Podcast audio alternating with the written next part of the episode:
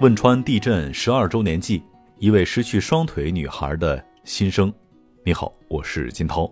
本期节目由华景时代瞭望智库与喜马拉雅联合出品。本文来自华景时代图书《汶川十年》第二部分：九死一生。我被送到绵阳市人民医院后，被安置在医院广场一块用雨布搭成的临时病房里。护士拿来了一瓶生理盐水给我挂上。又拿了两瓶矿泉水放在床头，叮嘱我少喝点水之后便离开了。我右边是曲山小学的一个一年级小姑娘，她津津有味地吃着八宝粥。尽管一天一夜粒米未进，我却一点食欲都没有。我在那儿躺着，双腿隐隐地痛着，渴了便让旁边的人给我拧开矿泉水瓶盖，侧着头喝几口。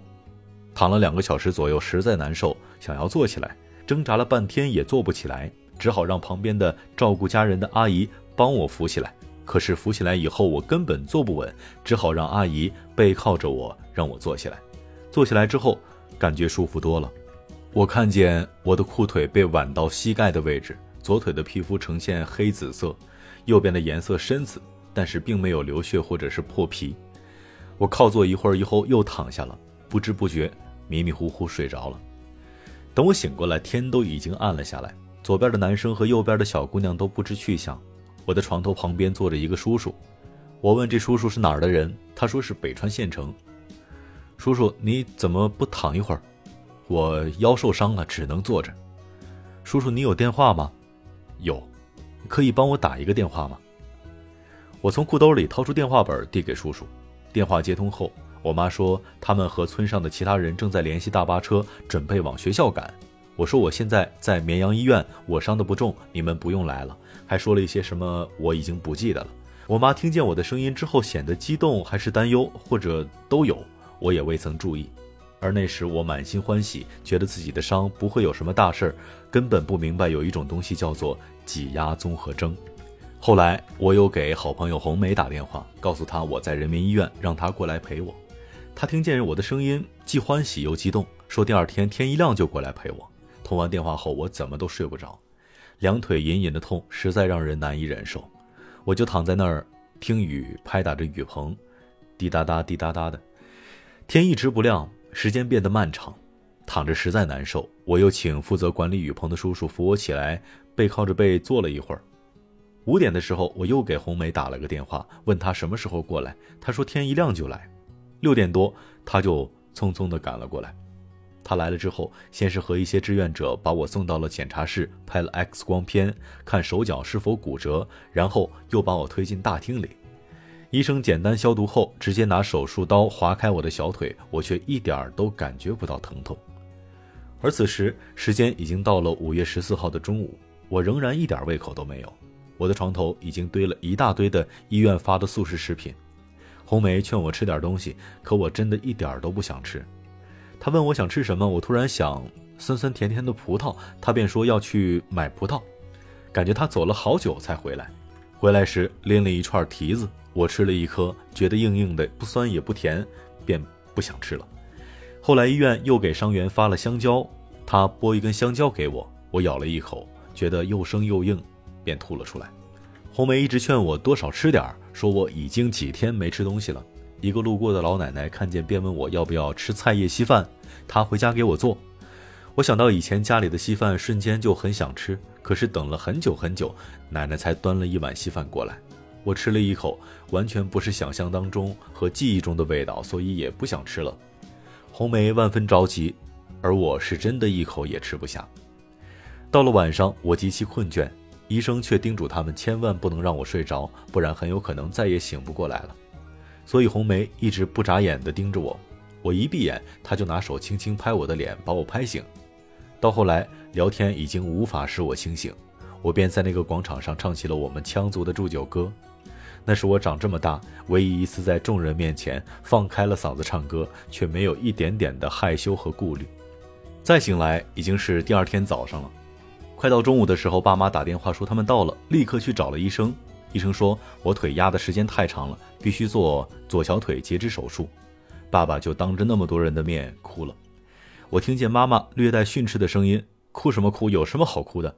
我以前没见过爸爸哭过，这是我长这么大唯一一次知道爸爸还会哭，而我知道截肢就是要把我的腿锯掉一截，但那个时候我还不太明白截肢意味着什么，所以也不觉得是什么大事儿。什么时间在哪儿做的手术，我完全不知道。等我清醒过来，我已经在医院的楼道里的病床上了。几个远房亲戚过来看我，问我想吃什么，我说想吃草莓。刚好医生从旁边经过，对我的爸爸说：“想吃什么就给他买点再买件新衣服。”万一不行了，不能光着身子走啊！又对身边的护士说：“你去给小姑娘买点草莓。”所以后来我就有了两筐草莓。挨着我病床的一位老爷爷被推走了好久都没有回来，爸爸找了护士把我放到了那张病床上，我才算是住进了病房。到傍晚时，在哈尔滨上大学的海哥坐飞机回来看我，他们都坐在病房的门口一言不发，也不吃饭。我虽然没有胃口，但很喜欢吃草莓。一会儿要直接吃，一会儿又让我妈帮我拿白糖拌着吃。虽然才五月中旬，病房里却是异常的闷热，需要人一直不停为我扇扇子，我才感觉到些许的舒服。我感觉到伤口分泌的液体已经打湿了床单，还散发出阵阵腐肉的气味，好像自己已经开始腐烂了一样。也许人死后被埋在地下腐烂的时候就这样的味道吧。第二天，也就是十六号，红梅和海哥去城里给我买了衣服，花了一上午，跑了大半个城市，给我买了一件浅蓝色的连衣裙。穿着裙子离开，那是是我的心愿。那天下午，我突然想起安阳的妈妈可能正在四处找他，就让爸爸给阿姨打了电话。我告诉阿姨，唐安阳不在了。阿姨发疯似的冲进我的病房，扑向我的床，边哭边喊。爸爸妈妈把她拉了出去。我虚弱的说不出话来，但是看见阿姨那个样子，心里难过极了。这些年，我一直想着去看看阿姨，告诉她安阳临终前的最后一句话说的是“妈妈，我爱你”。可是我一直不敢面对他，也害怕他看见我伤心难过。也是在这一天，由于双腿受挤压严重，引起了急性肾衰，医生开始给我做血液透析。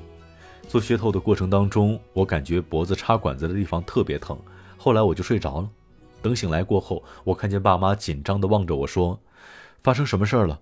爸爸说：“女儿，你吓死我了！你刚刚昏迷了。”啊，我只是睡着了。一整天，医生都忙得脚不沾地，换药还得自己去找医生，不然医生根本记不得或者腾不开时间。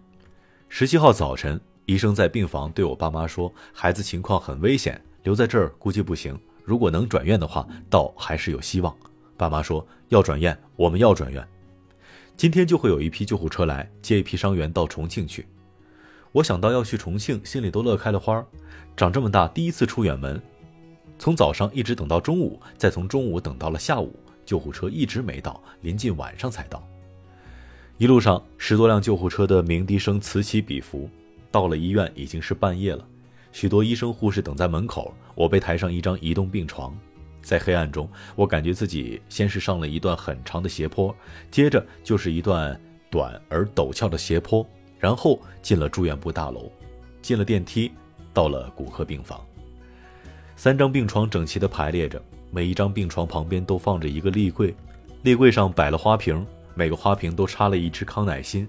我被安排在中间的病床上，而我旁边的那只康乃馨却已经接近枯萎。我妈当时心里就觉得那是一个不祥的征兆，而事实证明确实如此。我在五月十七号深夜转入了重庆三二四医院，住进住院部三楼的骨科病房。又过了几天，因为经常需要透析，又转到泌尿科。泌尿科是一幢独立的两层楼房，在这里我认识了很多关爱我的医生护士，有泌尿科主任孙叔叔、主治医生舒勇哥哥、护士长高琴姐姐。因为我经常发烧，所以。他们会给我一个医用冰袋拿在手里，有的时候是塑料袋装的，有的时候是塑料瓶子装的。要是塑料袋，我就咬破一个小洞，然后吸化了的水。有时运气不好，用生理盐水冻的冰就特别的咸。要是塑料盒子装的，就只能舔舔外面。要是被发现，就说是在给脸降温。病情一严重，我就吵着要吃冰棍儿。我甚至还在深夜大家都睡着之后偷吃过果冻。没多久，我就接受了第二次左腿截肢手术。这一次由于感染严重，截到大腿的位置，然后采用了一种进口材料覆盖我的右腿，将分泌物和淤血引流出来。大约一周之后，右腿的颜色渐渐转为正常，大家都很高兴。但是当张叔叔让我动一动右脚的脚趾头时，我只能动整个脚掌，却动不了脚趾头。虎嗅，商业有味道。本节目由喜马拉雅、虎嗅网联合制作播出，欢迎下载虎嗅 APP，关注虎嗅公众号，查看音频文字版。